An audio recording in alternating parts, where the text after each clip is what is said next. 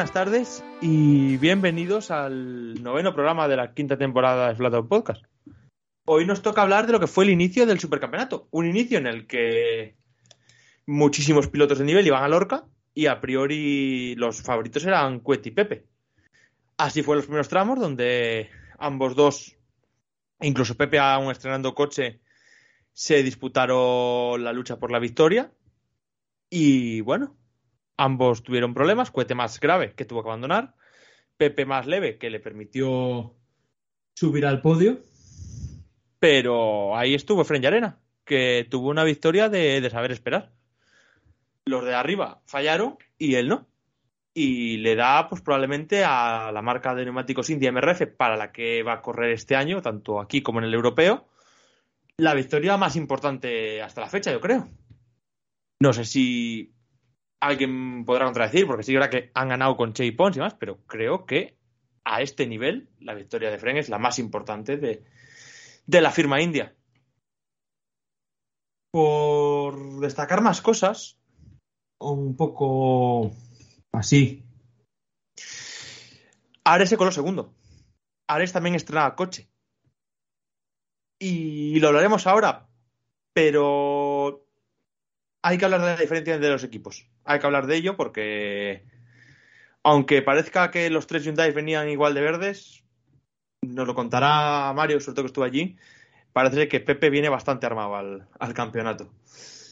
También tenemos que hablar, en lo menos, en la parte menos deportiva, de, de otro, otro choque Federación Española López Frade, que bueno, lo abordaremos con, con calma porque la verdad, y aquí alguien como yo, que sabéis que soy bastante vehemente y que tiendo a, a veces a, a sobreexcitarme, vamos a dejarlo ahí, eh, empieza a cansar. A mí, por lo menos a mí empieza a cansar. Y empiezo a verle mala solución. Porque lo comentaré tranquilamente, haremos un análisis tranquilo, pero yo veo tres vías. Y solo hay una de las tres en la que los aficionados vamos a, vamos a tener una buena solución, los otros dos vamos a perder por algún lado. Así que vamos a hablar de ello, vamos a afrontarlo y vamos a ver si, si desde Flato Podcast damos alguna, alguna idea clara sobre el tema. Todo esto en la primera cita. Mucho nivel, mm, bastante diversión y eso, algo de polémica. Empezamos fuerte el año. Vamos a presentar a los colaboradores, vamos a, vamos a arrancar el programa. Música y nos escuchamos ahora.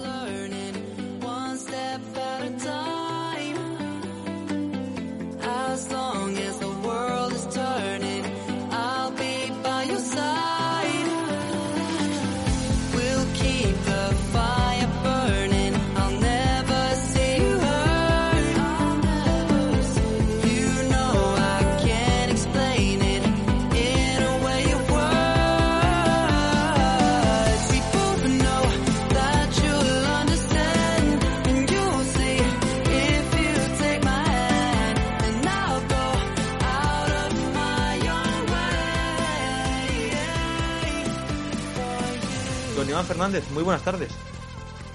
Buenas tardes. Empezó el año movidito, ¿eh? Bueno, inicio que todos esperábamos la verdad es que este supercampeonato tiene muy buena pinta después de ese 2021 que nos quedamos todos con un poco de mal sabor de boca, seguramente porque todos esos cambios que trajo eh, el trofeo consigo pues no, no terminaron de surtir seguramente el efecto que muchos deseábamos y en cuanto a Efren, pues yo creo que al final estaba donde tenía que estar. Eh, sabemos que, que Efren tiene, tiene esa capacidad para ser muy regular, para no cometer tantos errores. Y en este caso, pues eh, los problemas que tuvieron tanto Cohete como Pepe le abrieron esa vía de que se situaba líder encima con los tramos que se neutralizaron, barra cancelaron, pues eh, le permitió gestionar eh, la diferencia que, que obtuvo en ese momento y lo hizo a las mil maravillas. Eh, victoria seguramente muy importante para M MRF Tiles aquí en España. Obviamente no es la más importante después de los títulos cosechados en el ASEAN Pacífico, en el Campeonato de Asia Pacífico. No, hombre, yo me refería. No, no seas cabrón. Yo me refería a la victoria más importante de la firma, o sea, de- del desembarco europeo de la firma. A nivel europeo, pues no sé, no he seguido seguramente los otros campeonatos nacionales, pero sí, evidentemente es uno de los más importantes. Creo que no tienen ninguna. A ver, si Sordo hubiera ganado en el europeo, sí, pero no llegó a ganar, o sea que yo creo que es la más importante. Desconozco si en Italia han conseguido alguna- algún triunfo. Por ahí puede ser, sí. Pero hombre, Chapon sí sé que ganó aquí en España, pero fue en un rally del, del CER menos importante que este, con menos, con menos pilotos de primer nivel. Eh, voy a seguir con las presentaciones. Nacho Rodríguez, señor Relectivos, ¿qué tal las vacaciones? Hola, pues qué tal, pues muy bien, no me puedo quejar. Hay Eh, por ahí, hay por ahí una foto tuya full enganchado al streaming desde el aeropuerto. Efectivamente, sí, sí, la verdad es que, oye, es eh, con, con sus puntualizaciones, pero es un lujazo poder seguir por un streaming, por una televisión pública Sí, o por lo que sea. Del streaming tenemos, del streaming tenemos que hablar, sí. Pero Eh, pero es, eh, me Luego- parece un luego punto importantísimo que estando, en ese caso yo estaba en México, eh, estuviese viendo, como si estuviese aquí en casa o en Lorca, el, el- el último tramo del rally. La verdad es que, bueno, eh, en eso es una cosa eh, a decir que está muy bien. ¿Mm? Eh, Mario Torres, tú estabas un poco más cerca que Nacho de Lorca. Bueno, Concretamente casi estiro la mano y, lo- y los toco, los coches. Sí, está- estás un poco más cerca de Nacho, un poco más cerca de Lorca que Nacho, concretamente en Lorca. Correctamente. Yo, para presentar este podcast, creo que se resumen, van a pasar cositas este año en el supercampeonato. No, ya han pasado cositas en el supercampeonato. Ya, ya han pasado, pero lo que va a pasar, mm, vien- vienen cositas fuertes. ¿Algún. ¿Podemos decir que algún culo importante va a ser penetrado? Eh, puede ser, Puede ser, puede puede ser, ser. Puede ser. Nosotros, en todo caso, nosotros vamos a. Nosotros vamos a hacer. Con, de verdad que. Esta vez, además, Nacho y Iván me han instado a hablar de ello con mucha tranquilidad. Así que lo vamos a hacer con mucha tranquilidad. Y hablando de gente que también está cerca de Lorca, no allí, pero no le pilla muy lejos, Jesús Muñoz, muy buenas tardes. Muy buenas. Ahí. No, no, tú tenías otras cosas que hacer, pero no te pilla lejos, Lorca. Eh, bueno, tampoco, tampoco muy cerca, ¿eh? Hombre, en comparación, con- en comparación conmigo. En comparación contigo, sí, obviamente. Hubo, por un momento, yo fui, estuve en el Solo Score. Eh, por cierto, muy importante, cuando le digáis a alguien que no sabe de rally que vais al Solo Score, explicarle lo que es, ¿eh?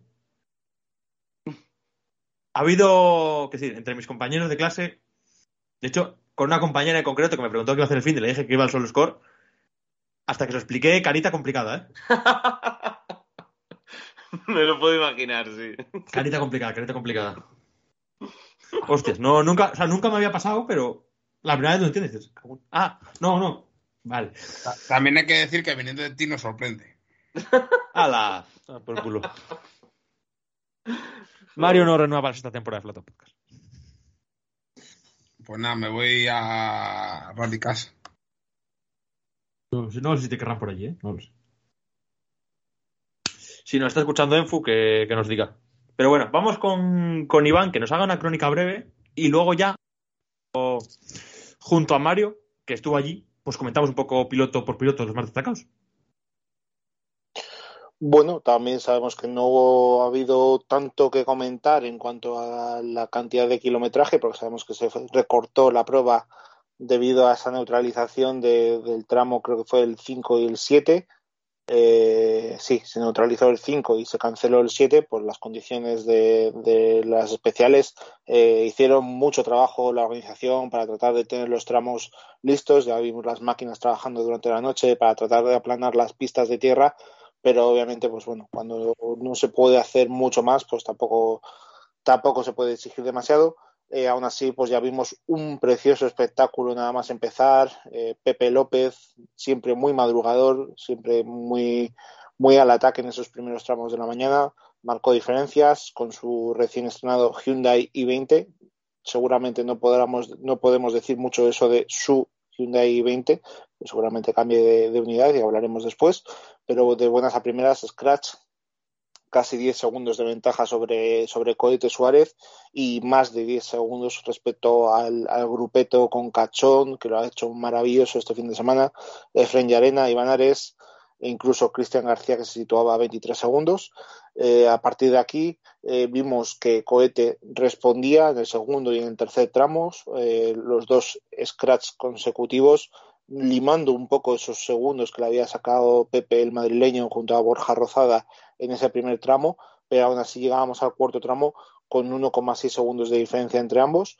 Eh, cuarto tramo, que sin duda el, tramo 1B, sí, tramo B1, tramo B2, perdón, eh, que seguramente pues era el más, el más decisivo de esta prueba, porque veíamos un golpe de teatro, en este caso con los problemas de, de, Cohete Suárez, que se le rompían los espárragos de la rueda delantera izquierda, eh, tenía que abandonar, lo veíamos, veíamos ese fuerte apoyo en una curva de derechas muy cerrada, en el que pues se iba prácticamente recto, como si fuera un subviraje eh, excesivo, pero evidentemente se trataba de un problema en la, en la rueda.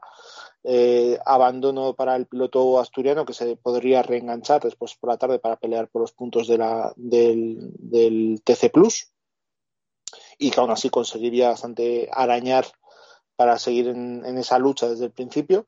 Pero aún así pues también teníamos eh, otros cambios en la, en la, clasificación general, como era Pepe López, que tenía problemas con, con un pinchazo, eh, Alejandro Cachón creo que también tenía problemas en, en pues, unía los problemas con la transmisión y también tenía un pinchazo. Y digamos que poco a poco los pilotos iban cayendo, Pernilla, Ares también tenían pinchazos, era una mañana muy marcada por estos problemas. Entonces, pues bueno, eh, poco a poco nos encontramos con que, eh, además del scratch de Eric Kais en ese tramo, y obviamente él no, no, no, contabiliza para el supercampeonato, pero lo que lo más destacado de, ese, de esa especial es que Efren Yarena y Sara Fernández se situaban al frente de la, de la clasificación general con un sólido colchón sobre los perseguidores, porque empezaban a tener 33,3 segundos sobre Iván que a su vez tenía cuatro décimas de ventaja con Pepe López y poco menos de cuatro segundos con, con respecto a Alejandro Cachón, eh, aquí se planteaba esa, esa situación de que Yarena tenía suficiente margen como para aguantar a seguramente Ares, pero había que ver cómo tenía de ritmo Pepe López, porque si imprimía un ritmo muy alto podía ser eh, capaz de, de, dar caza al de, al de Espinosa de los Monteros, pero la verdad es que los mantuvo bastante bien a raya Efraín Arena durante la tarde. Debemos recordar eso, que dos especiales de los cuatro ramos que estaban programados no se disputaron, por lo tanto tenía esa parte de ventaja eh, tanto de Efraín como, como Sara Fernández, pero aún así mantuvo las diferencias hasta el final de, del rally y se hizo con la victoria con 23,6 segundos de, de, diferencia sobre Iván Ares, que a su vez mantuvo a raya a Pepe López y a un Alejandro Cachón que rozó con las manos su primer scratch eh, absoluto en, el supercampeonato, porque prácticamente se quedó eso a tres décimas en ese último tramo del, del día y del rally con respecto al, al mejor tiempo de, de, cohete Suárez que hizo pues eso, el scratch en ambas especiales, se llevó además el, el TC Plus y consiguió pues eh, seguramente limitar un poco los daños que habían surgido con ese problema que le, que le acompañó por la mañana con los, con los espárragos de la rueda delantera izquierda. Eh, Eric Ais fue quinto, ya sabemos eso, que no eh, puntúa para el supercampeonato, por lo tanto le deja su hueco a Cristian García.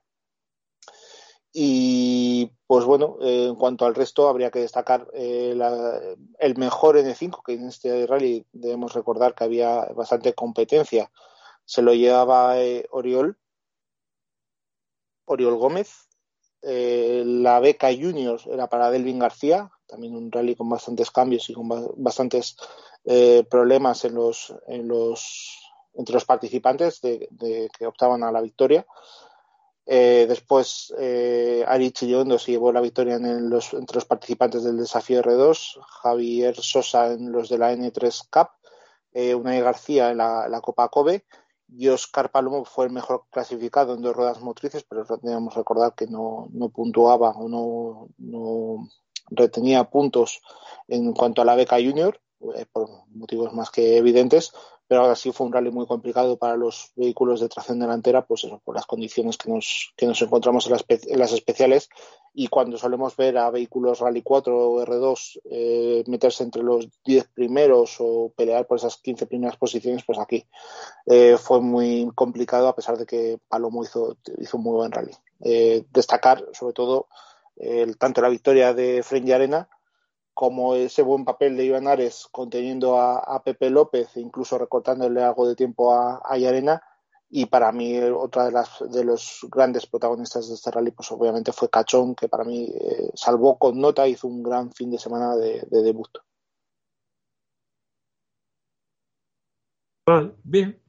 Pues vamos a empezar a, a hacer el análisis. A ver, vamos a empezar por Mario, que estaba allí, entonces por tanto vamos a. Le damos presunción de veracidad. Eh, vamos a empezar por el duelo Pepe Cuete, que es el. Era la, la- quizás la gran atracción, ¿no? Entendiendo que además Clara- claramente que, sí. Cuete, o que sea, Cuete partía con ventaja por, porque Pepe está en el coche. Pero al final fue Pepe el que sacó mejor resultado, porque ambos fallaron. Y sin embargo, Pepe sí que sacó un tercer puesto. Totalmente de acuerdo. O sea, eh, ¿quién no recuerda las temporadas 2019 y 2020? Esos duelos de Pepe y Cohete. Pues llegaba esta primera prueba. Creo que Pepe anuncia que corre supercampeonato una semana antes, justamente de Lorca aproximadamente. Y es como el aficionado de Cuneta se, empieza a frotar las manos y dice, hostias, que vienen cositas buenas. Como que, como que, Cueta como que Pepe anunció una semana antes. El programa de Pepe en el supercampeonato cuando lo, lo anuncia. Joder, el programa de Pepe en el Supercampeonato le filtra a Villarín hace meses, Mario. Ya, pero oficialmente, Ya, vale. sí, Oficialmente tiene razón Mario una semana antes de empezar. Sí, bueno, pero quiero decir, sí. como vale, que lo damos sí. todos por hecho. Teo Martín incluso ya. Había hablado de ellos sin haber hecho la confirmación oficial. Eh, pero entiéndeme lo que te quiero decir. Y el duelo, pues eh, en el Shake, eh, la sensación te daba que Pepe eh, está cogiendo todavía por la mano al Hyundai. Y Cote, pues a- a- a- a la- al Fabio lo tiene cogido por la mano, me da igual en tierra o en asfalto. Por cierto, la decoración de asfalto es preciosa. Eh, La tierra me mola también mucho, ¿eh? La de tierra no me gusta, o sea, me gusta, pero no como la del año pasado. Pero la, la- la de asfalto, cuando la veáis, es, es- es impresionante. Ese, por esto, por resolver, ¿es naranja o es dorado, tío? Es, es naranja con, con brillantina, como si fuese purpurina.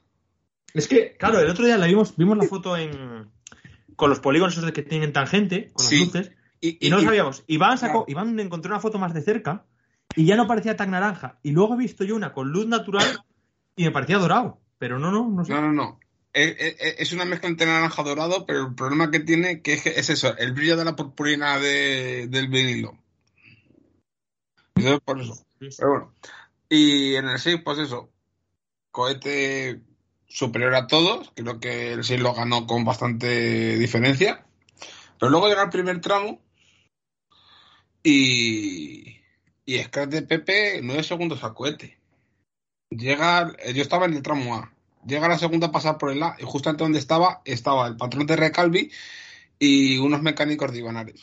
Y estaban picando tiempos. Y en ese mismo punto intermedio estaban empatados a tiempos. Luego ya Cohete tuvo el, el abandono posteriormente. Pero a ella veías que, que, que iba a ser un muy buen campeonato. Luego, eh, co- cosas con las que me quedo del rally.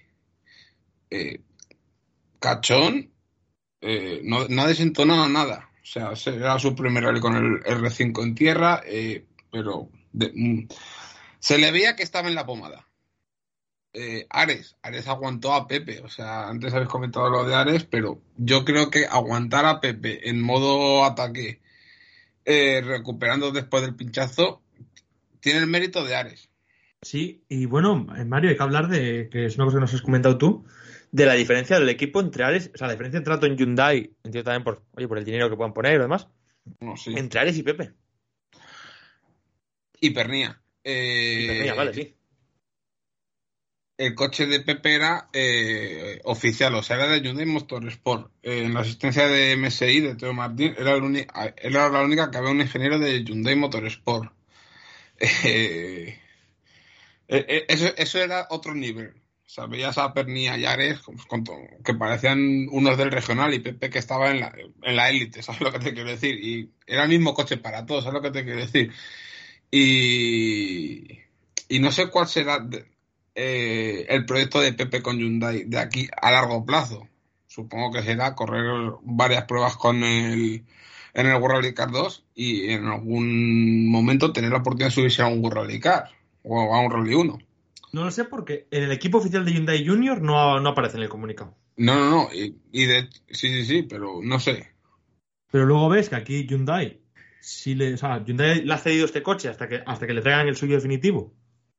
Que vale, lo entendemos, pues oye, porque Hyundai va muy mal con plazos y demás. Pero claro, luego dices, me- me- esto no- yo no lo sabía, me lo has contado ahora, que Pepe tiene un ingeniero allí y, y Pernilla Yares no. Y bueno, pues dices, oye, Hombre, nunca está. coche- si el tiempo, si no tienes el tiempo para preparar el coche ni para que los ingenieros eh, tengan las referencias y controlen todo y hayan visto el software, eh, lo más sencillo es que si encima le cedes tú una unidad de pruebas, como era este el caso, tú Hyundai Motorsport me refiero, pues lo más normal es que también eh, fletes a un ingeniero eh, del programa Carreras Cliente que vaya, que vaya a trabajar. Yo lo veo, yo lo veo también como lo ve Iván, es decir, al final es un coche de mi propiedad. Yo Hyundai tengo que llevar una persona de confianza que lo vigile. Eh, y seguro, no sé, eso como, como irá eh, según avance la temporada, pero bueno, eh, el, programa clientes de, Hyundai tampoco es malo. Todo cuesta, llevar un ingeniero a las carreras cuesta y tal, no sé qué, y seguro que según vaya avanzando la temporada, eh, Iván y, y el equipo de, de Pernía, pues también tendrán su desarrollo, pero en este caso es un coche de Hyundai. Eh, yo te lo presto, yo lo vigilo. No sé, eh, yo lo veo así, ¿eh? Aparte, Sí que aparte, ojo, aparte de que, mm, vamos a ver, eh, el señor Teo Martín siempre se ha movido muy bien, siempre se ha movido al más alto nivel, porque si no, no quiere hacer nada, entonces es o lo hago con todas las condiciones o no lo hago.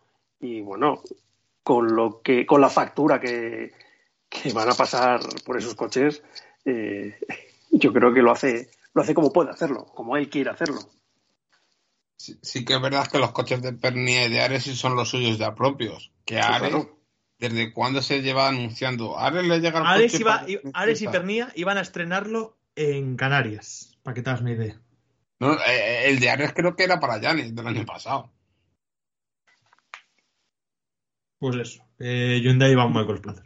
Pero bueno, hay que decir eso, que Pepe ha tenido buena, muy buena asistencia por, Yo con esto, que, con esto que acabas de decir, bueno, Hyundai va mal con los plazos, Skoda también va mal con los plazos. La verdad es que la crisis en muchas de las piezas de muchos coches, sean de calle y sobre todo de competición, yo creo que está pasando un poco de factura a muchos equipos. Entonces, bueno, a veces las cosas de Palacio van despacio y en este caso casi es mejor aguantar, para el caso de Ares o de Pernía, aguantar con lo que tenían hasta ese momento que, que o quedarte parado o, o no poder empezar tu nueva anda- andadura con el nuevo coche.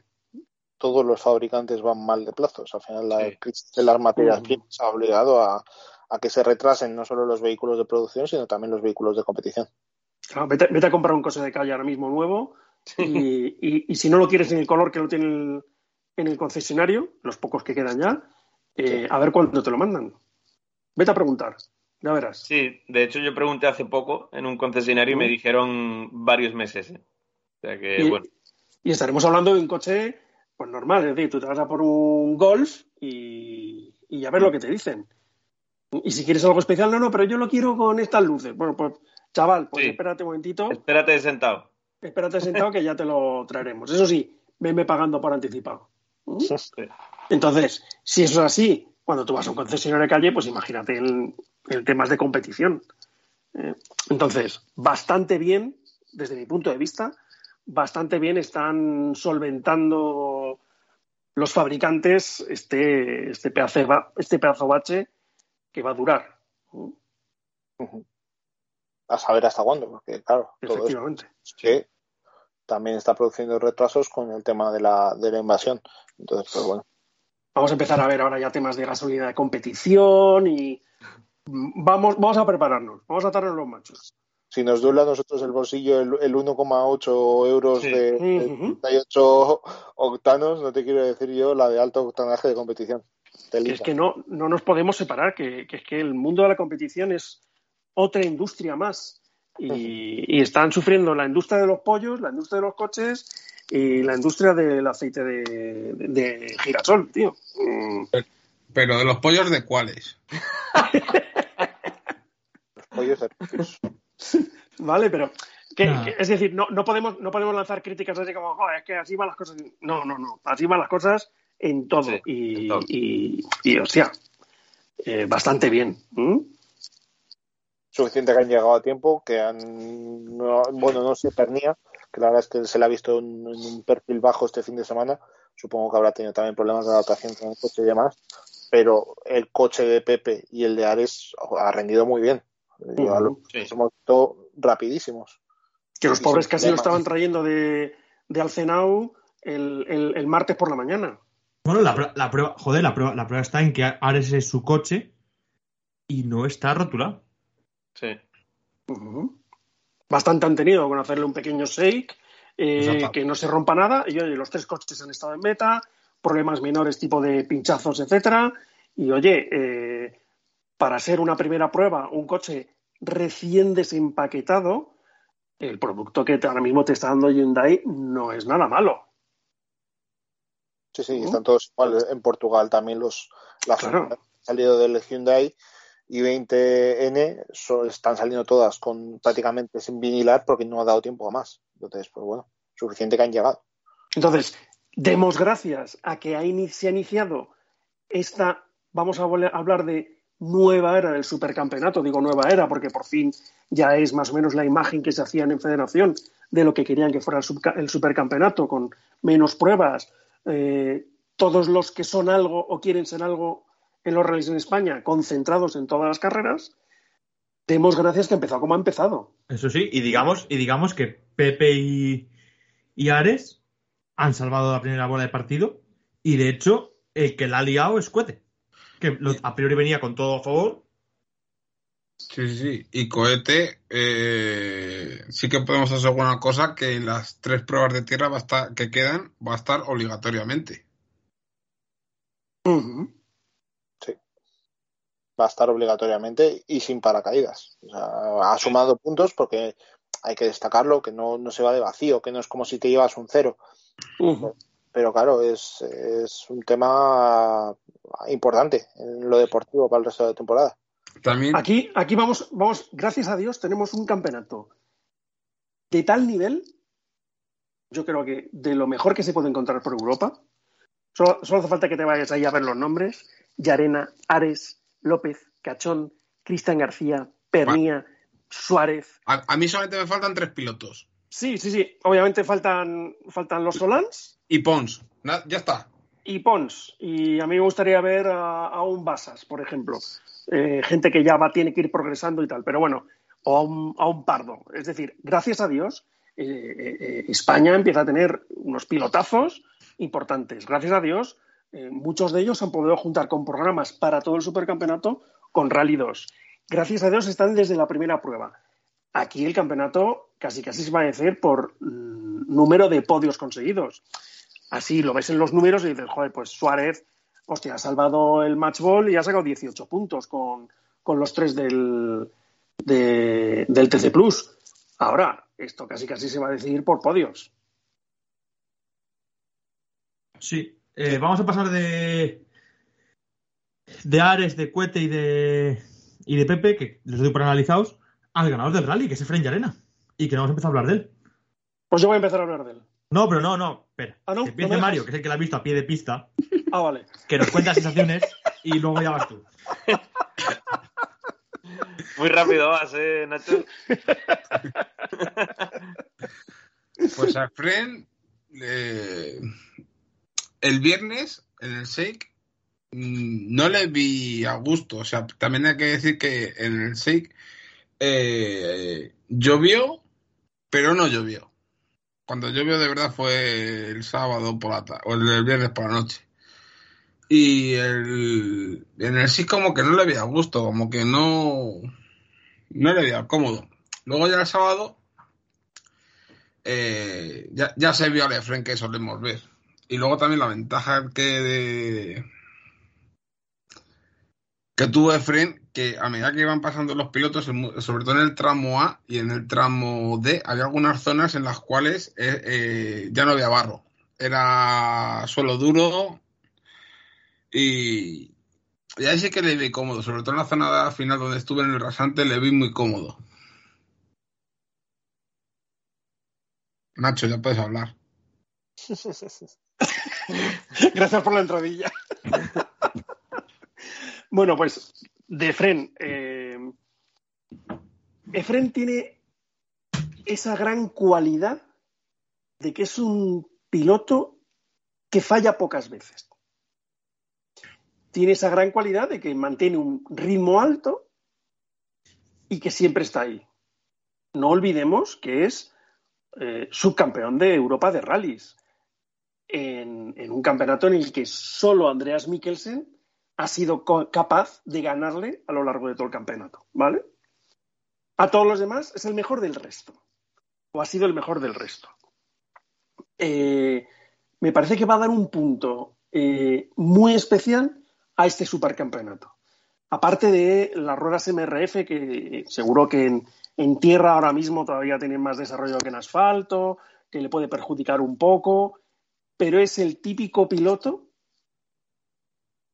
que despiste que tengan los de arriba, va a cazar.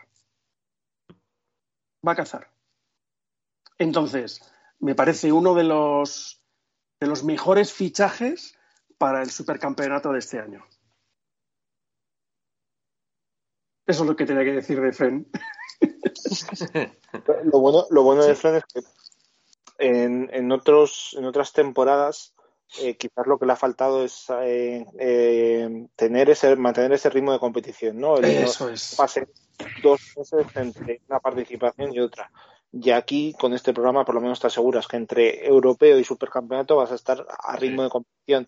Y sabemos habitualmente que los pilotos que participan internacionalmente pues suelen tener un poquito más, ese poquito más que también le vimos a Zen el año pasado, que se lo vimos incluso en Canarias, cuando consiguió su primera victoria en el supercampeonato, eh, que le hemos visto en otras ocasiones, eh, en las pruebas gallegas, que le hemos visto en sus, en sus primeras participaciones con el R5 Rally 2. Entonces, pues yo creo que es el momento de ver esa versión de Fren ya, no solo el piloto regular, el piloto que no comete errores, sino el piloto que tiene también ese, ese último punch que en otras ocasiones hemos hablado, eh, el propio Nacho y yo, de que eh, le falta ahí ese... ese, ese, ese Que sea más agresivo.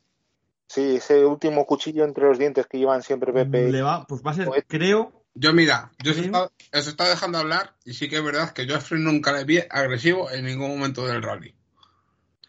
Pues Pero creo que el pero tema de las ruedas no le va a ayudar a, ser, a ese punto punto, porque sobre todo en asfalto le va a faltar cierta confianza con el tema gomas, porque creo que no va, o sea, no van a rendir las MRF como las como las Michelin, por ejemplo. Bueno, vamos a ir viendo. Yo solo recuerdo Sí. los tres últimos resultados de Fren en el Supercampeonato de España de Rallys. Ferrol, Ferrol, un dos, segundo dos puesto. victorias, dos victorias y un segundo, ¿no? Canarias, un primer puesto. Lorca, un primer puesto. Sí, pero yo ahora tengo la duda, y ahora mismo la duda es si las pruebas de asfalto, que además en este caso supercampeonato al final van a ser más que las de tierra, le van a venir bien. Bueno, obviamente va a tener un, pequeño hándicap. El hándicap que no tiene, de, que va a estar todo el año, este año sí, todo el año mm, montado en el coche, una cosa que siempre hemos pedido. Va a hacer 16 pruebas de alto nivel. ¿Mm? Eh, dirás, bueno, es que las MRF a lo mejor en asfalto no están tan, tan desarrolladas, sobre todo si encima es asfalto mojado, etcétera. Bueno, vamos a ver, porque también sabemos que es un piloto que sabe nadar y guardar la ropa y esperar su momento. Eh, un perfil totalmente distinto a un full attack, como puede ser, como puede ser cohete, ¿eh? Eh, pero una consistencia y un ritmo internacional. Sí que verdad un apunte con esto de las ruedas, en el duelo Pepe Cohete, este año los dos salen con la misma marca, Michelin. No uno con Pirelli y otro con Michelin.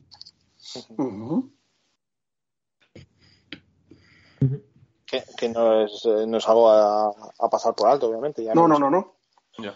Ya hemos visto que, por ejemplo, Pepe en el último año del duelo entre, entre él y Cohete, pues siempre dejaba entrever que no terminaba de estar contento con, con los neumáticos, que le faltaba ese, ese último también, ese último compuesto que le ayudara a, a dar más de sí. Pero bueno, Sí, pero, Y hay que. pe- pero- y luego, pero- en el tema Pepe, hay que ver otra cosa. Que es que si sale luego al mundial, va a tener que salir con Pirelli. Ujú, Sí. Sí. Pero, pero sobre pero lo que me- he, he comentado eso porque, por ejemplo, Ares y Gachón con Pirelli hayan estado mm, cerca de Pepe también. Sí, pero yo creo que, y Mario, la gran diferencia vino, no sé si te acuerdas más que Cuento lo comentó, eh, cuando Michelin saca la rueda nueva de asfalto. Michelin saca una rueda nueva de asfalto para los R5. Sí. Para, creo, creo que no, creo que en la sacó para los para además pensando en los nacionales y en el europeo, es decir, en, en tramos de esa distancia. Y esa rueda a, Pep, a Cuete le, vamos, le sentó muy bien, siempre, siempre dijo que era muy, muy buena.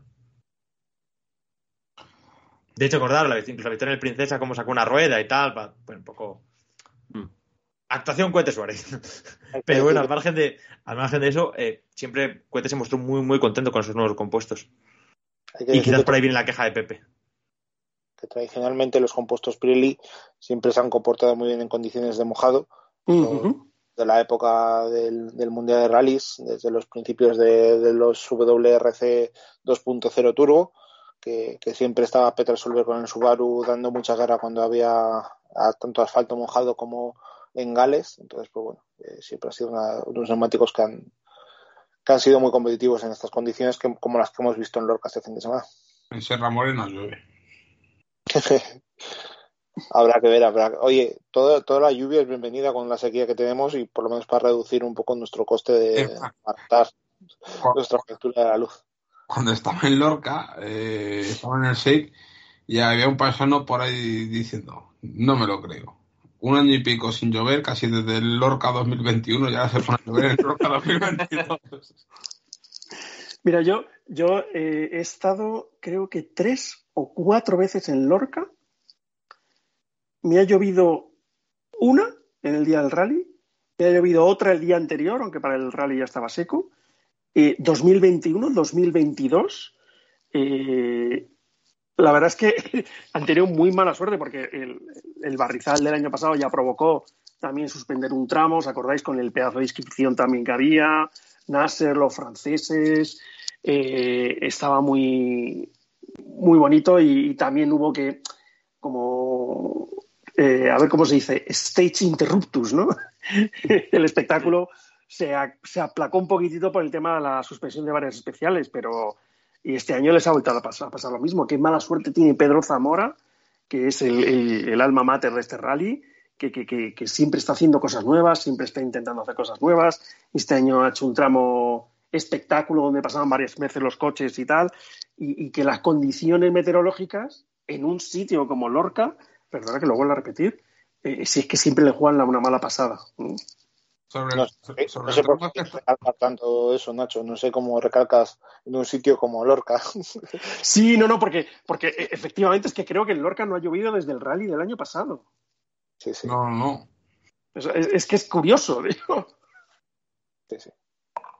que dices, joder, un, un sitio donde no llueve en 310 días al año y que haces eh, siete ediciones del rally y te, llo- y te llueve cuatro. Sí, eh, iba a decir algo, se me ha olvidado.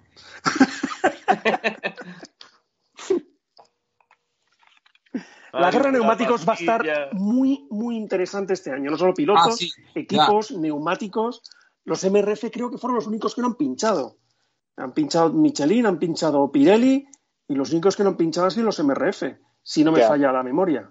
Lo han hecho muy bien, ¿no? Ah, También Lo ha lo destacado, la propia MRF lo ha destacado en, en su Facebook. Ujú. Que yo no escupiría mucho para arriba por si acaso, pero lo ha destacado en Facebook. Bueno, eh, al final, oye, vamos a ver. eh, Sí, sí, sí, pero es que estos habrá yo no- veces que o sea, se yo les no podrá critico, pero es que estos rallies, los rallies son muy mala leche, tío. Pero, pero oye, eh, lo cierto es que parte de, sus, ven- de la ventaja que han conseguido este, en este rally ha sido que no han pinchado. Entonces, Sí. mm, cuando tuvimos aquí a Fernando Villadero, eh, nos estuvo explicando los planes de, de MRF y esto fue hace, fue hace dos años o tres, dos años y pico. Mm, Fue la tercera pandemia temporada. era, ¿no? Fue en 2020, ¿no? Sí, fue en la pandemia cuando pararon las carreras, una de las... de Efectivamente, en, plena recesión, paró, parón por la pandemia y nos lo estuvo explicando los planes a medio plazo y, oye, yo creo que, que van por mucho mejor camino del que yo creo que eh, eh, la mayor parte de los aficionados y todos los que nos gusta esto teníamos en mente. Chapó, chapó. Yo, que sí, yo esto lo he comentado alguna vez, que yo no lo terminaba de ver especialmente en asfalto. Y hombre, van peor que en tierra porque tienen experiencia, pero yo creo que poco a poco van bien. El trabajo que se ha hecho con el equipo del Europeo de Rallys, eh, bueno, pues ha dado sus frutos y, oye, en asfalto puede que no, no, sean, no estén top, pero no es una cosa de que te vayan metiendo tiempo por todo el mundo, por todo, por todo el tramo. O sea que No, ni hemos que visto cada tampoco, uno eh, Nacho, va a tener sus oportunidades. Nacho, ni hemos visto grandes fallos de, por ejemplo, de que un día que llueve el coche pega un patinazo grande y pega un hostia monumental y nada así que, No, no, no, no, está, van por buen, que, oye, buen que camino. puede parecer una burrada, pero con, Demac, con Dimac vimos alguna hostia de que las ruedas no agarraban, ¿eh? Cierto, vamos a hablar de, por cerrar un poco con los R5, con los Rally yo, 2 de yo sobre todo, yo sobre todo tengo que decir que, que no sabía qué esperar cuando vi que empezaba a llover tanto en, en Lorca y tal.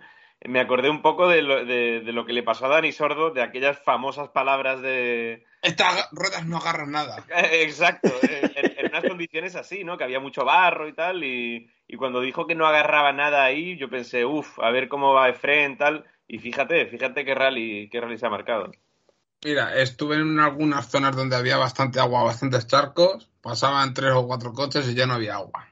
O sea, eso significa que chupa bien el terreno en Lorca. Normal. Por eso. O sea, Cada año, cada 365 años, Claro. días, recibe un poco de agua como para no chuparla, macho. cada 365 años. La última que llovió fue en el 58 antes de Cristo y claro, Claro. había, Había, o sea, había donde, había donde guardar el agua. Vale, eh, cerramos con Cachón. Eh, Mario. García. Cachón Cristian, vale, vale. Sí. Eh, Cachón. Mm, Una pregunta al aire. ¿Alguno se pensaba que Cachón iba a hacer este rally? Sí, yo sí. Coño. Siendo sinceros, Sí, sí, yo sí. Es Yo- un tío que es que, a ver. A mí me yo- parece, me parece un chaval que es un fuera de serie. Ahora mismo, la, la progresión de Cachón, al ritmo al que progresa, es de campeón del mundo. ¿Va a progresar así eternamente? No lo sabemos. no, Pero la progresión es, de- es meteórica. Tiene un año de contrato con Citroën este año. Eh, lo de que tiene muy buenos padrinos está muy bien abanderado y arropado y demás, eso ya lo sabemos, pero que hiciera este rally en en este que hiciera este rally en este rally con estos inscritos con esta gente que había inscrita y demás es de hos- hostias eh, que, que este tío los tiene bien puestos eh Sí, yo respondiendo a la pregunta de Mario, eh, sí que esperaba un buen rally por su parte, pero no tan Pero- bueno pero cuando, cuando se puso a llover en Lorca y estaba todo tan embarrado y tal, y, y él mismo dijo, Buah, va a ser la primera vez que pruebe el coche en barro y tal, yo pensé, Buah, este, este chaval va a sufrir. Y, y fíjate el rally que se ha marcado, que con problemas de transmisión, con un pinchazo, eh, sobre todo a mí lo que me ha encantado es ver como en el, después de haber hecho un rally bastante sólido por su parte y haber estado peleando por el podio, en el último tramo estuvo a punto de hacer el scratch, como Sí, diciendo, sí. mira, mm, sé hacer un rally sólido pese a mi poca experiencia, pero encima te voy a demostrar que corro mucho también. Y me encantó. Sobre todo, sobre todo es eso, que en tu primer rally, en tu debut en la categoría, lo normal es que te temblen las piernas llegado el momento en el que eh, Sí. último tramo dices, bueno, no he podido hasta ahora, eh, no voy a tirar todo el trabajo por tierra, pero él tiene esa juventud, tiene esa capacidad para ir rápido y por ahora tiene eh, aguanta sin cometer errores. Entonces, pues en el momento que cometa errores, pues bueno, igual se le puede decir que se lo tome con más calma, pero por ahora es capaz de mantener ese ritmo muy alto y sin verle demasiadas grietas en su, en su conducción. Entonces, pues desde luego yo no esperaba un debut tan brillante. Eh, Para mí ha sido una actuación a, a la altura de, de lo que nos mostraron Jan Solans y Pepe López en, en anteriores programas de Citroën. Correcto. Sí. Y, y no olvidemos encima que, que se, se cancelaron dos tramos, que al final ha tenido de un kilometraje un poco reducido y que llegase a ese, a ese último tramo por la tarde y, y bueno, que hiciese un tiempo tan bueno, a mí me sorprendió muchísimo, la verdad. Sí, el tema de quedarte a 1,6 de, de Pepe López y de apretarle hasta el último tramo, de no, de no permitirle ni que se relajara, porque al final Pepe tampoco eh, podías decir, pues bueno, igual no doy caza tampoco a Ares, eh, te- tengo a, a Cohete fuera, pues igual me, me vale con ese tercer puesto, pero tampoco te permite, en este caso Cachón, el, el que Mm. te relajes. Sí. Sí, eh, eso, yo lo reitero eso, que, que se me entienda bien. eh, la progresión es de llegar al mundial e incluso ganarle. Sí, la progresión, todos los años gana algo. ¿Hasta dónde va, dónde va a parar la progresión? Pues es que no podemos ser adivinos. De momento este año a ver en el Nacional. Posibilidades de que sea campeón este año son escasas. Seamos sinceros. Pero. yo, yo no he dicho que vaya a ser campeón, pero. que- No, no, no, que Mario, estoy en mi propio análisis. No. Vale, son pues, escasas. Pero es que si el año que viene repitiera, yo creo que puede ser campeón de España. Otra cosa es que el año que viene ya quiere saltar al Mundial. Pero es que en el Mundial tampoco, o sea, creo que con cierta adaptación tampoco estaría mal. Hay que ver cómo va todo a futuro, las decisiones que se toman y todo, pero la progresión de momento es de este super crack. Bueno, yo, yo lo reduciría un poco más a vamos a esperar este año. Eh, lo está haciendo bien, va por muy buen camino. eh, eh, pero no, no podemos empezar ya a pensar en mundial y tal. Es decir, eh, No, yo te digo que la- yo te- no te digo que esté para el Mundial ya, Nacho. Te digo que la progresión es de. Pero claro, la progresión Sí, la en cualquier progresión momento. es, es meteórica, sí. Sí, pero ah, fíjate, eh, antes hablábamos de las, de las características de los puntos flacos y los puntos fuertes de Efren. Eh, Cachón tiene oh, muchos puntos fuertes y ahora mismo solo uno flaco que es el de la experiencia, desde mi punto de vista, porque es un tiro rápido, de estos, sí que van a, hacer, a hacer tiempazos, eh, tiene cabeza, es constante, bueno, le falta la experiencia. Ojalá el- el montante económico y de apoyos y patrocinios, etcétera, que hay detrás de él tenga la suficiente paciencia, yo creo que la va a tener, y de la marca y todo, para que eh, consiga esa experiencia. Y a partir de ahí, eh, soñar es, es libre. Es que por ahora no habéis visto ningún signo negativo que te diga, "Buf, Eso es. igual, pues, por, pues es que eso, se merece seguir siendo apoyado. Entonces, pues bueno, eh, vamos a tener también un relevo generacional al final a la fuerza. Va a haber pilotos que obviamente, eh, estoy pensando en, en cohete, estoy pensando en Neil, hay pilotos que bueno van a dejar seguramente no de competir, que no se me entiende mal, pero sí de formar parte de, de, de, de este grupo de pilotos con posibilidad de dar salto internacional.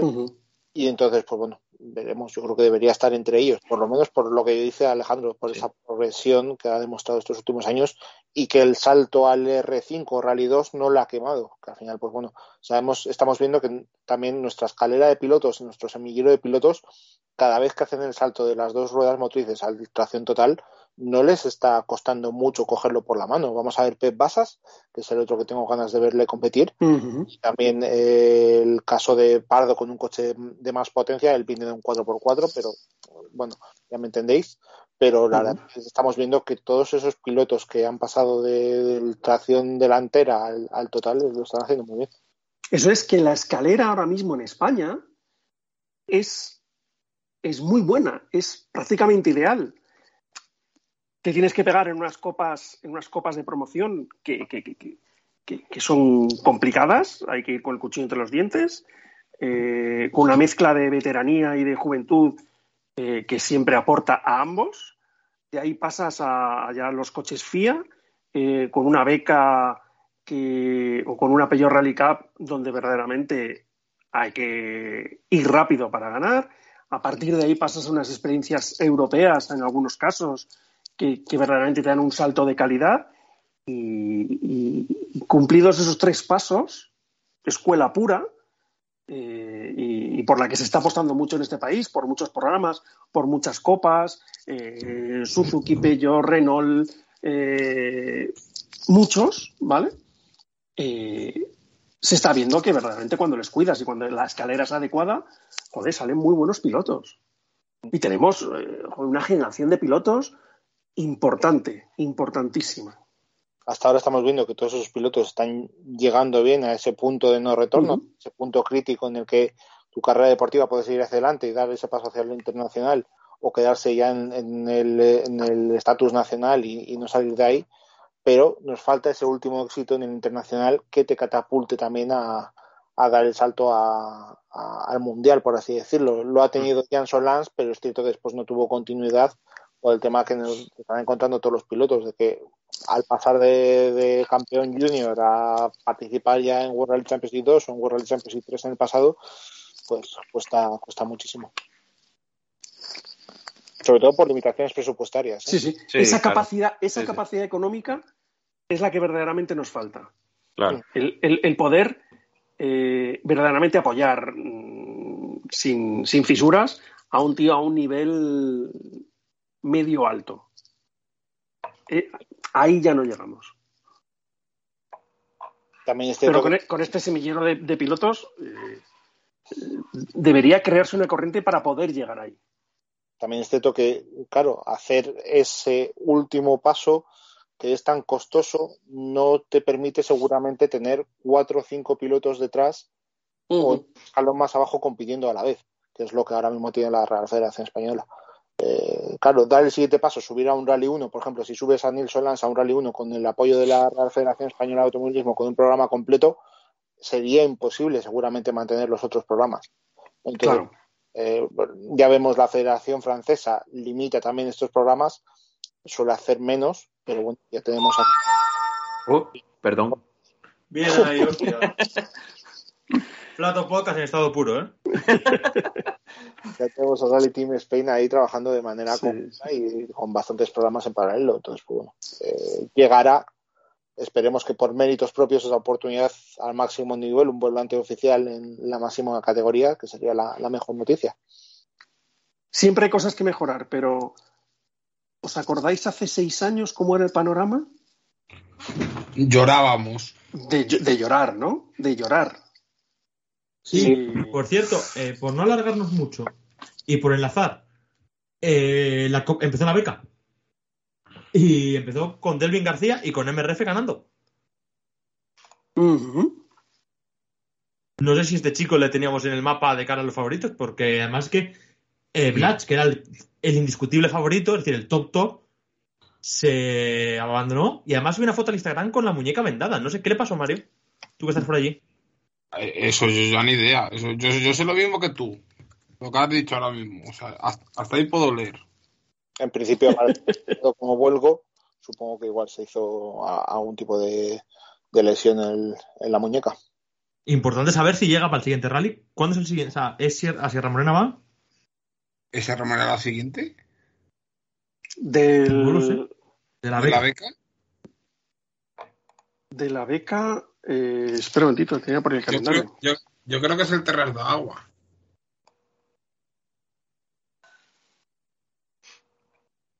No, el Terras no es porque yo creo que la beca se corre entera en supercampeonato. Pues no te lo puedo decir, no me lo sé de memoria y ahora mismo no lo tengo, no lo tengo por aquí. Bueno, de la beca, eh, Delvin, yo no lo tengo ni en mis papeletas para nada. Eh, yo, para mí, mi claro favorito es, es Raúl. Creo que el chaval va a ganar la beca, aunque este rally no haya puntuado. En los rallies de asfalto, Rulova va a dar mucha guerra, en los de tierra poco a poco. Y Blatch creo que es su última gran oportunidad, porque Blatch lleva muchos años, muchos buenos coches, tiene mucho dinero y blanco y en botella leche. Molestias en la muñeca, supongo que se las hizo en el, en el accidente. Eh, en el caso de Blatch, lo que dice en el, en el comunicado oficial.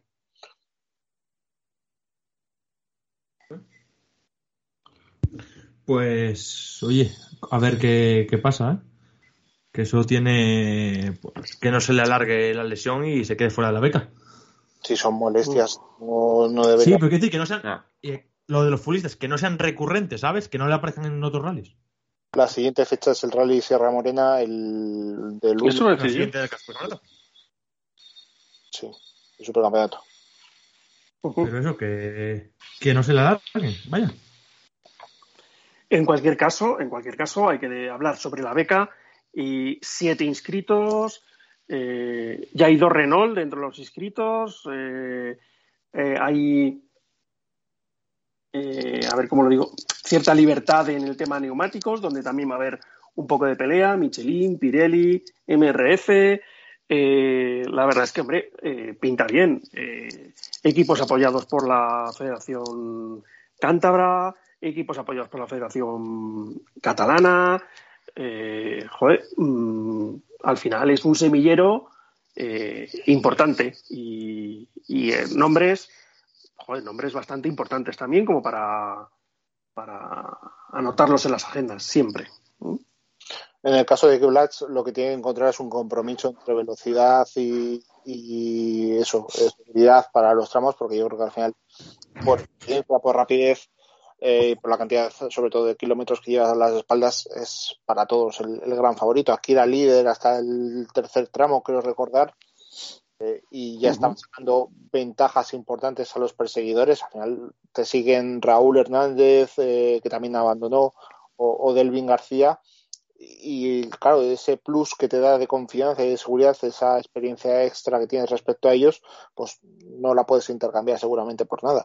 Entonces, pues bueno, en este caso le tocó esa piedra en el camino, podemos llamarlo así, metafóricamente, pero bueno, tampoco hay que ser tremendistas. Obviamente yo creo que es el primero que es consciente de que es una de sus, de sus últimos trenes, seguramente.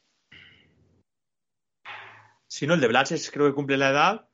Y luego, bueno, eh, vamos a hablar un poco por partes, porque Raúl Hernández abandonó y, y Ruilova también, pero la diferencia es que Raúl Hernández tiene mucha más experiencia en tierra que Ruilova, que creo que casi debutaba.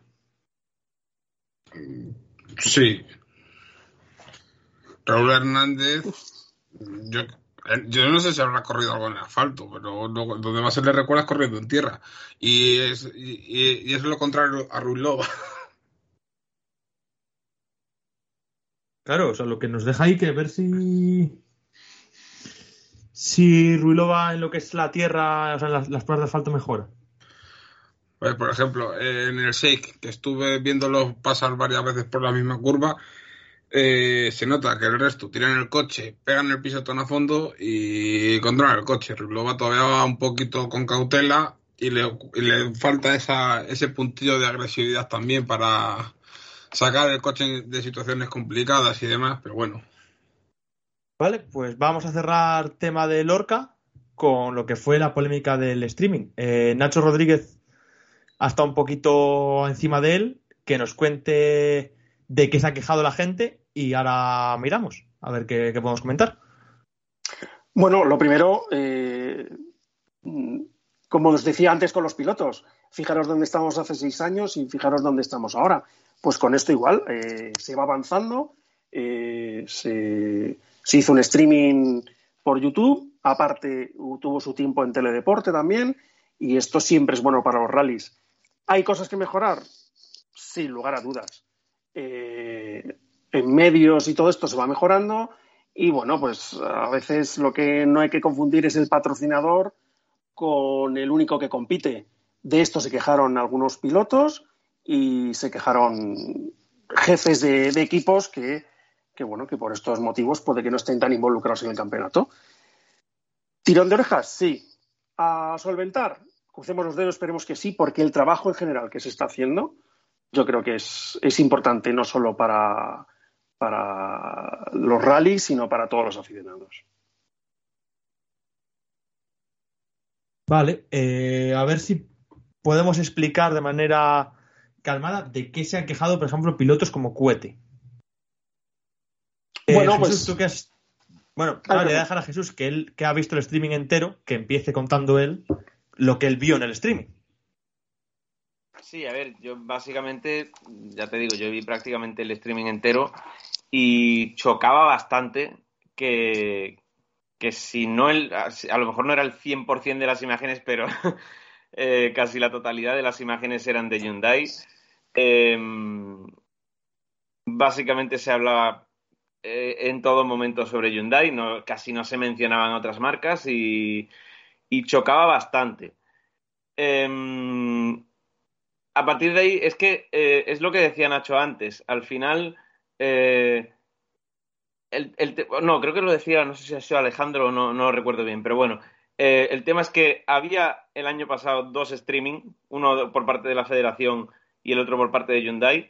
Este año parece que se iba a hacer, eh, bueno, se ha hecho desde el canal de Hyundai y básicamente parece que es que la, la apuesta ha sido muy fuerte por parte de Hyundai, pero para mí lo que no tiene sentido es que no se hable de otras marcas porque simplemente porque se emita desde el canal de Hyundai y que... ¿Qué, perdón? Sí, Hyundai tiene tres coches y además pone el streaming. Es decir, el apoyo de Hyundai es innegablemente para No, sí, cualquier claro, aficionado a los rallies. Por eso te digo que, que- que la apuesta habrá sido muy fuerte, pero para mí lo que no tiene sentido es que un, un supercampeonato que tiene varias marcas implicadas se emita desde el canal de una marca y básicamente solo se emitan prácticamente imágenes de, de- de Hyundai y solo se hable de Hyundai. Yo creo, sinceramente, que se debería emitir desde el canal de la federación y bueno, si tiene un, un fuerte apoyo por parte de Hyundai, pues igual darle protagonismo o todo lo que tú quieras, pero que no se deje de hablar de otro tipo de marcas. Como había dicho Nacho antes, el tema de, de Rallycar y, y Suzuki lo hacían muy bien. Eh, Sí, yo creo que lo- que se debería de detalle- buscar es algo así, al final. Es que el detalle de no nombrar el resto de marcas es feo. Y además, cuando Cuete Suárez te lo evidencia en meta, te deja bastante mal. Es feo, porque sí, es sobre ya. todo, Pero aquí, que aquí hay que Sobre todo que diferenciar dos saltaba mucho, saltaba mucho a la vista, que tú, tú, tú estabas viendo el streaming y, No, y Y era Jesús, si alguien, si a alguien por ser más novato no le salta a la vista, en el momento en el que llega Cuete y te lo evidencia, Ya, te deja un mal y haces pasar además un mal momento a los, a los periodistas que están ahí trabajando y que muy seguramente no tengan culpa de ello. El Obviamente lo que hay que aprender aquí es a diferenciar patrocinador del programa, que es Sí. Hyundai, con Campeonato de España de Rallys. A, ver, a- a eso quería llegar, Nacho, que aquí, hay que aquí hay que saber diferenciar dos cosas. Una, Hyundai y otra, Real Federación Española de Automovilismo. claro. El streaming de, eh, es Supercampeonato de España de Rallys. ¿vale? Por la Federación Española de Automovilismo. Pues la federación, igual que se ha gastado las perras para que salgan directo por Teledeporte, que se gasten las perras y que ah, monte un estudio neutral, no con la marca de Hyundai detrás, etcétera, etcétera, etcétera. ¿Que Hyundai quiere salir? Vale. Eh, pues Hyundai vas a pagar 10, Skoda vas a pagar 10, eh, Suzuki vas a pagar 10, etcétera, etcétera, etcétera. Y salen todas las marcas. Y eso ¿No? es neutral. Fíjate, fíjate que yo no voy por ese camino incluso. Esto es una cosa que debe pagar Federación. Oye, esto es una plataforma para todos, para todos los que están invirtiendo dinero en sacar a los pilotos, a los coches, a los equipos, en marcas. Oye, ¿que queréis patrocinaros aquí? Publicidad. Publicidad, puro y duro. También, también sí que es verdad que la federación un momento. déjame un momento expresar. eh, el tema es la oficialidad que le quieras dar al streaming. Mm. El streaming sí. eh, no pone en ningún momento que es, o por lo menos no lo he visto yo, no pone que es el streaming oficial del, del supercampeonato. Pone que es el N, N streaming, haciendo referencia a la, a Sí, pero en el, en el momento en el que han quitado el oficial. Alejandro. Sí, pero en, el mo- en este momento, no, eh, claro, quitas el oficial porque seguramente no lo puedas costear y Hyundai mantiene su, eh, en este caso su streaming. Entonces, no es que eh, Hyundai y la Real Federación Española eh, se hayan juntado y hayan hecho un, un streaming conjunto, sino que Hyundai ha mantenido su streaming. En este caso, eh, la Real Federación Española de Automovilismo creo que solo emitió la ceremonia de salida, que eso sí que es un streaming oficial del supercampeonato está en la página web de la Real Federación Española de Automovilismo. No se ve en ningún momento logotipos de, Hyundai en, en la pantalla y se hace sin problemas. Eh, ve- veíamos eh, a las preguntas del entrevistador a los distintos pilotos y no se omitió nada.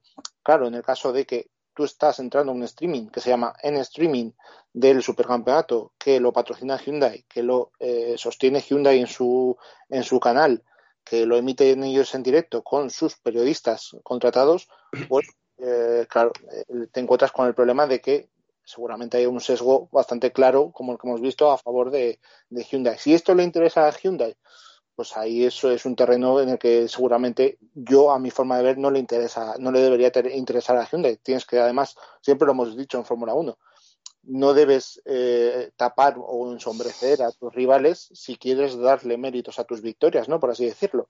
Entonces, lo lógico sería darle visibilidad a esos rivales que tienes enfrente para que así tus triunfos o tus éxitos brillen incluso más. Pero eh, son decisiones de la marca. Yo vuelvo a decir lo mismo. Si no se le da carácter de oficialidad al streaming de Hyundai, pues es que es lo que hay. Eh, entonces es lo que dice Nacho. Entonces tendrías que ir donde la Real Federación Española de Automovilismo y decirle, oye, eh, igual hay que rascarse el bolsillo y hacer un streaming eh, a la altura y que, y que sea oficial y que trate todas las marcas como, como debe tratarse. Yo, Quizás por ahí vaya el problema.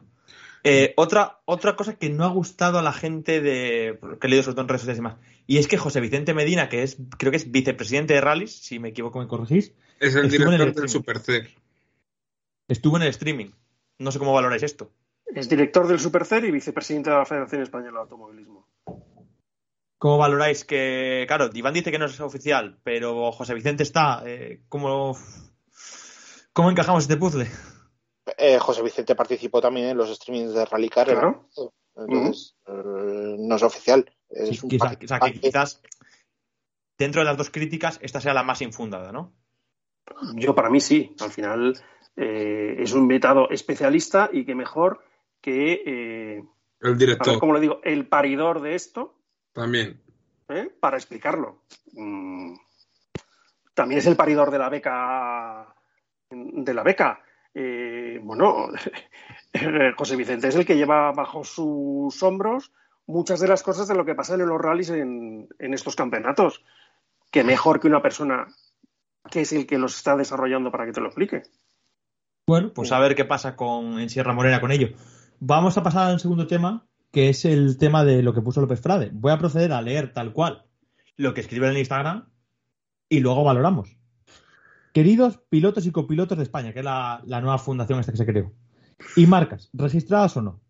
Después del esperpento de la retransmisión del streaming de la Real Federación eh, Española de Automovilismo del Rally Tierras Altas, sois bienvenidos a disputar la Copa de España de Rallys de Asfalto Recalvi y la Copa de España de Rallys de Tierra Rallycar, donde no habrá censura en mayúsculas y se tratará a todos los pilotos, copilotos y marcas por igual. Y dejaos de reunioncitas y tonterías que no llevan a nada. Que ya sois mayores, hombre. Os dejo las valoraciones a vosotros. Es que ahí entramos en, en lo que ha dicho Iván. Al final, eh, él ha dicho que, que es un streaming oficial de la federación. Eh, no está muy claro, ¿no? Porque ya te digo, eh, chocaba mucho ver que era todo Hyundai, Hyundai, Hyundai. Al final es Eso. Hyundai España desde su canal de YouTube la que, la que hizo la retransmisión.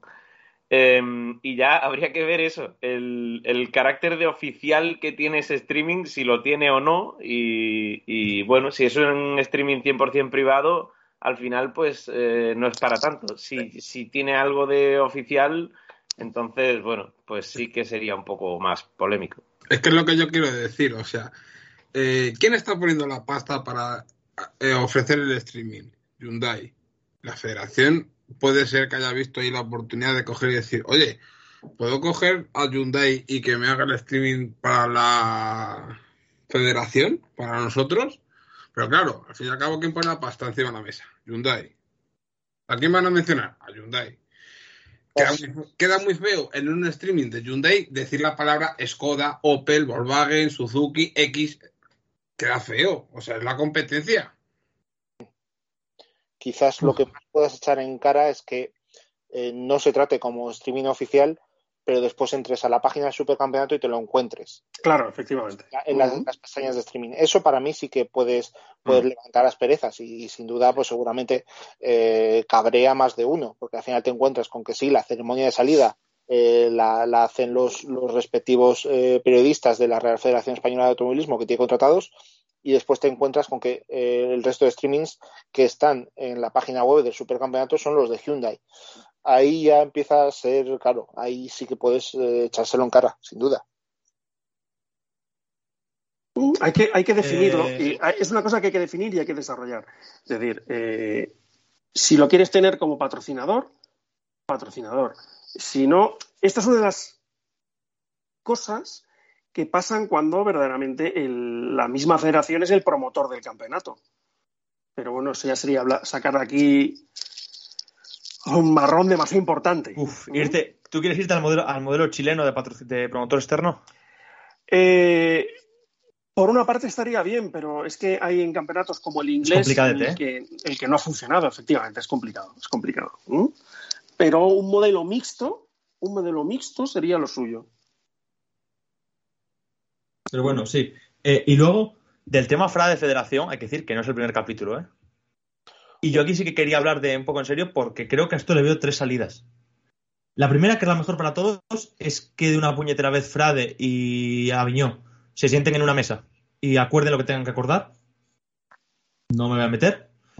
La segunda opción es que Frade le gane la batalla a Aviñó y Aviñó y su federación acaben saliendo.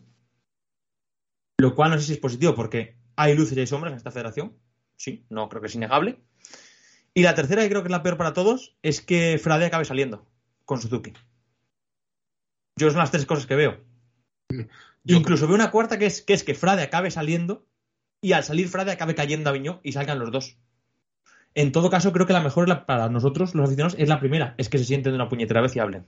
Yo creo que Frade ya está más que fuera. Porque, sinceramente, sí, se mantiene la Copa Suzuki. Todavía tienes, todavía tienes un equipo oficial y tienes una copa de promoción. Pero el equipo oficial donde lo tienes, Claro. Sí, sí. en las pruebas, copa- en las pero la pruebas copa- que él pero- quiere tenerlo.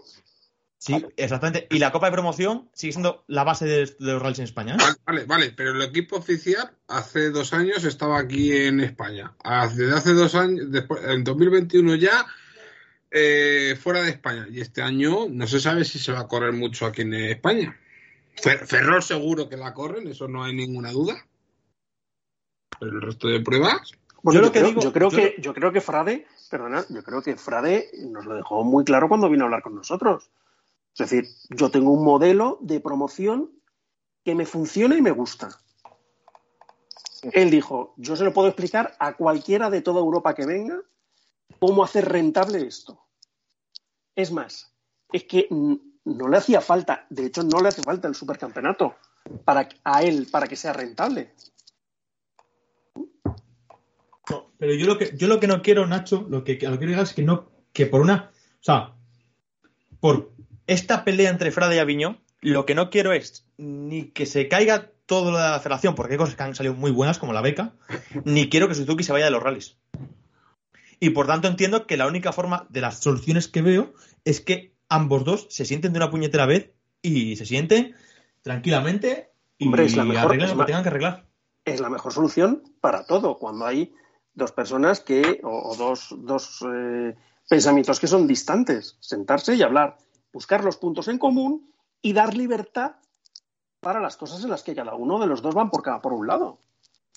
Fíjate tú, por ejemplo, vamos a ver, esto es, fíjate tú como el ERC, y luego hablaremos del, del Campeonato de Europa, le ha hecho un hueco a Suzuki. Porque han sentado a hablar con ellos y han dicho, y han dicho, joder, es que nos queremos perder. Y Suzuki les ha dicho, oye, yo es que no puedo ofreceros otra cosa. Es que esto es lo que tengo. Es que nos ha gustado mucho vuestra presencia aquí.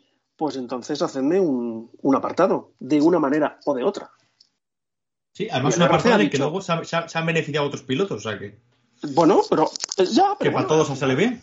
Eh, ya, pero al final es decir, oye, señores, pues este es el apartado. Vale, perfecto. Oye, entonces sí que me gusta, sí que mantengo una relación contractual contigo. Eso es lo que es un promotor. Llega y dice, oye, yo te ofrezco este apartado, yo te ofrezco tal, yo te ofrezco este tiempo de retransmisión. Yo te ofrezco estos millones de televidentes. Vale, chachi, pues entonces me apetece, lo hago. Incluso pasando dejando a un lado el, tema de repercusión deportiva. Yo lo que quiero es repercusión de marca. ¿Vale? Pues en estas cosas es en las que hay que llegar a acuerdos. No hay nada mejor que tener una marca como Suzuki dentro de un supercampeonato. ¿Cómo les acoplas? ¿Cómo lo haces? Siéntate a hablar con Frade. Oye, vamos a buscar los puntos en común. Ah, pues mira, a esto podemos llegar a un acuerdo y a esto no. ¿Vale? Pues señores, vamos allá. Sí. ¿Alguna reflexión más de Lorca? A no ser que sea, espera, termino yo brevemente, a no ser que sean posturas irreconciliables eh, las que pueden tener Aviñó y en este caso Frade, yo me sentaría con, con la intención de no seguir dando espectáculo, espectáculo público ni sí, a- por así decirlo, la imagen de, de las dos partes. O sea, yo creo que al final no sale beneficiada ninguna de las dos, porque también vimos que había por ahí, un, no sé si es ofici- no sé si es real, también hubo una especie de mensaje por ahí de vuelta de, de Aviñó, no sé si se refería en Le- caso No, fue, fue real y la gente se le. Eso, eso hay que decirlo, la gente en la guerra Aviñó-Frade está con Frade. Porque Aviñó, el mensaje es real y la gente se le echa tan encima que tiene que borrar el post de Instagram. Bueno, yo, no, aquí no me voy a. Sí que pienso que eso se debería parar y creo que tampoco vienen a cuenta ahora en este caso. eh, siempre he tenido un especial.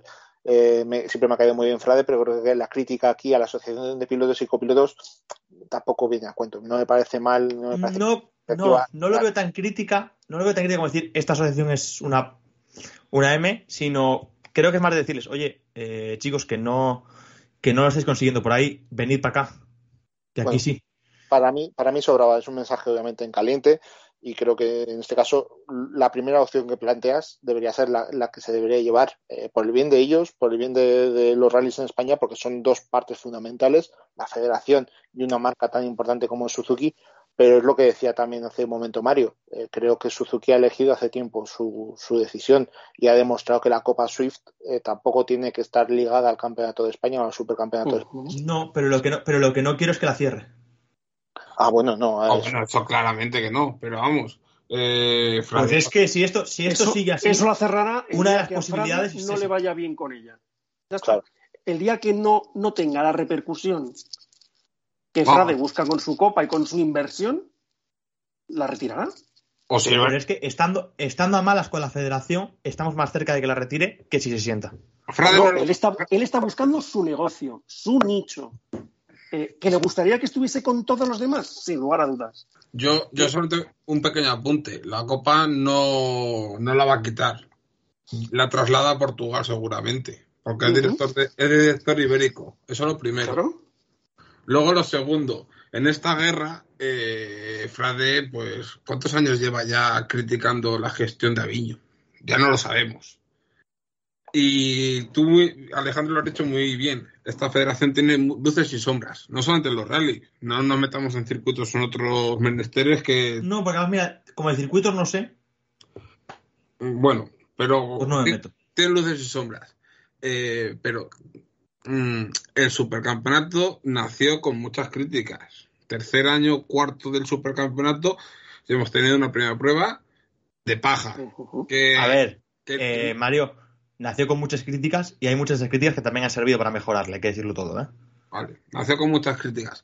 Ahora, hay gente que metió, hay gente que metió la navaja hablar? por el gusto de meter la navaja, pero hay gente que hizo crítica constructiva y el, el supercampeonato se ha nutrido de esa crítica y ha, y ha ido a mejor. Vale. Como iba diciendo, eh, hará que este, este supercampeonato se mantenga. Es lo, es lo que, es lo que de verdad tiene que hacer la federación, porque claro, puedes tener una prueba con 20 R5, pero tienes que mantenerlos prueba a prueba. Eso es lo primero. La beca, la beca, pues sobre, eh, le da la razón con el tiempo de que hemos sacado pilotos y que han llegado lejos, por decirlo de alguna manera. Mira, Efren, sin irte más lejos, el primer ganador, el primer ganador de la beca. Mm, ¿El futuro qué le puede parar? Pues yo creo que para que se vaya a Viño no creo no creo que Frade le eche. Pero Uf, cuando, cuando estalla una guerra así, muchas veces sabes cómo empieza y no sabes cómo acaba Mario.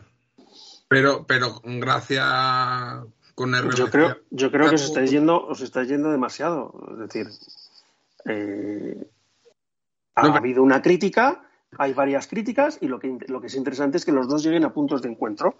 Sí, pero Que se Nacho, sienten. yo lo que hablo con la, Nacho, lo que hablo yo de la crítica con de Frade, y ya con esto cerramos que tenemos que hacer fase. ¿eh? Ujú. Eh, con la crítica de que hablo, es que lo de Frade no es una crítica aislada, que es algo que viene, el Frade versus Federación viene de lejos. Sí. Y que tiene que parar.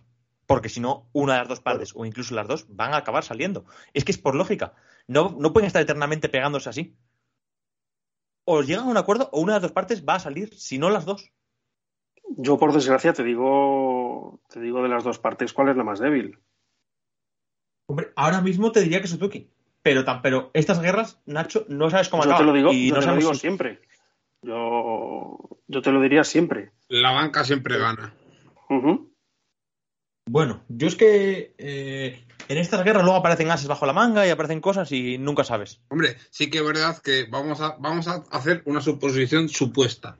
Eh, llega Frade, habla con Eh, rápida. Oda, habla con No, no no, pero espera, no, que os, voy a, que os voy a explicar, pero que os lo he explicado varias veces. ¿Vosotros sabéis cómo se elige al presidente de la Federación Española? Sí, Aviño, Y- eh, veces y ¿Vosotros sabéis cómo- claro. lo, difícil, lo difícil que es saltar ese búnker? ya, eh, Ya te digo yo, igual- ya te igual- digo yo igual que la Frade no lo puede saltar. Ya te digo yo que Frade no lo puede saltar. Hace todas- saltar posiblemente, pero Porque primero, no es su intención, seguro que no es su Claro. intención, y, y porque él está aquí por negocio. Y que a él lo que le gustaría es que todo fuese tan bien como para que su inversión tuviese una repercusión del doble y el triple. Pues hay que llegar a ese camino. Pero ya te digo yo que esto no va a acabar con uno de los dos, eh, por ejemplo, con Aviño fuera. No, no, no. Ya te lo digo yo.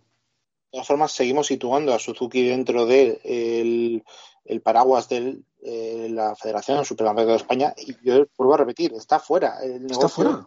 Sí. de competición de Frade está fuera, ya, o sea, está lejos. Está en, en la parte ibérica, que perfectamente puede complementarse corriendo pruebas portuguesas con pruebas de, de la Copa de España de rallies de tierra o de la Copa de España de rallies de asfalto, que ambos tienen patrocinadores individuales y en principio ya no deben, promotores individuales ya no deben tener eh, tanto peso de decisiones de la federación o ninguno. Y después está en el europeo. Entonces, no hay ningún lazo más allá de la crítica que pueda hacer, en este caso, eh, Frade, y es ese llamamiento a los pilotos para que se apunten a la Copa de España y a la Copa de, de- asfalto y de tierra, que precisamente indica eso, que Frade ahora mismo es independiente de, esta parte Ujú. Del supercampeonato de la federación. Por lo tanto, él desde el- su posición de espectador critica lo que no le gusta. Y es más, no debería- Es más, él lo que aporta es su experiencia como, oye, yo soy CEO de una marca de coches. Yo, soy lo, yo sé lo que nos viene bien a nosotros como marcas de coches. Aprovechalo. vale, pues yo creo que vamos a cerrar aquí la discusión. En todo caso, si la reabrimos, creo que debe ser con el propio Frade aquí. Entiendo que con Federación es más complicado, pero con aquí podemos reabrirla. Haz una petición, haz una petición tu federación, ver qué te dicen. Ay, perdonad. No, no, no, no deben tenerme cariño. Mira que, hoy, mira que hoy les he tratado bastante bien. Hoy les he tratado bastante bien.